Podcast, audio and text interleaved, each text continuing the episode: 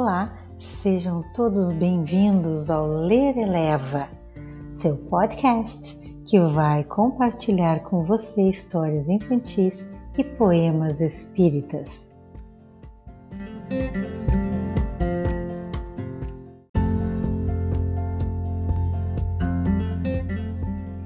Neste episódio, vamos ler Carlinhos e a Lente, uma história do livro E para o Resto da Vida de Wallace Leal Rodrigues. Vem comigo!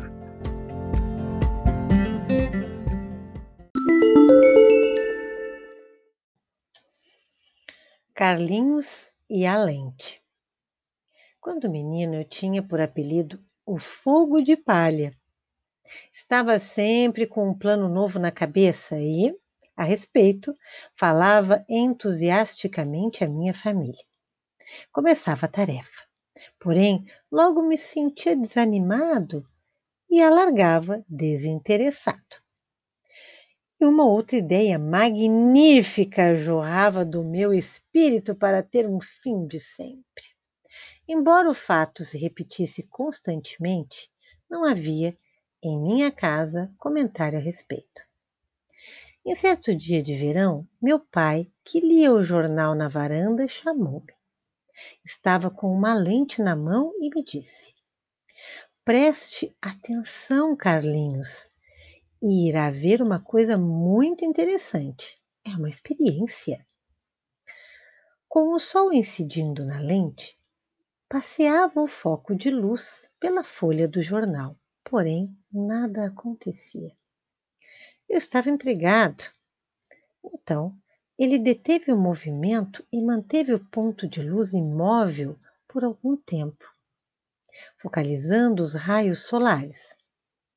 Dentro de poucos instantes, o papel se incendiou e surgiu ali um furo.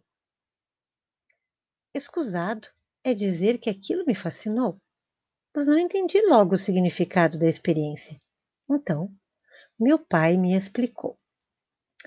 Meu filho, estes princípios se aplicam a tudo o que fazemos. Para alcançarmos qualquer êxito na vida, é indispensável concentrar todos os nossos esforços na tarefa no momento. É como a concentração dos raios de sol filtrados pela lente. Enquanto ela percorreu as tontas a folha de jornal, nada aconteceu. Mas quando se deteve, você viu o furo provocado? Tudo questão de paciência, tempo e concentração.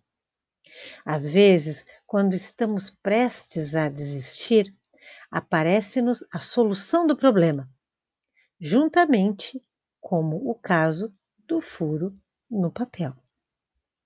Desse incidente, me recordei inúmeras vezes em minha vida, o que me deu sempre muita coragem para perseverar até o fim.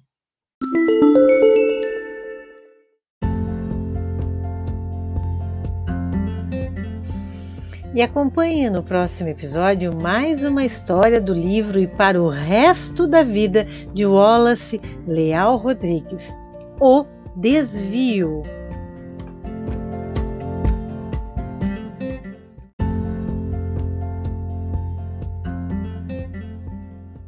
E assim encerramos mais um episódio do nosso podcast. E você que estava ouvindo, tenha uma semana abençoada, fique bem, faça uma prece com sua família. Um grande beijo e gratidão por permitir que eu entre na sua casa. Paz e luz.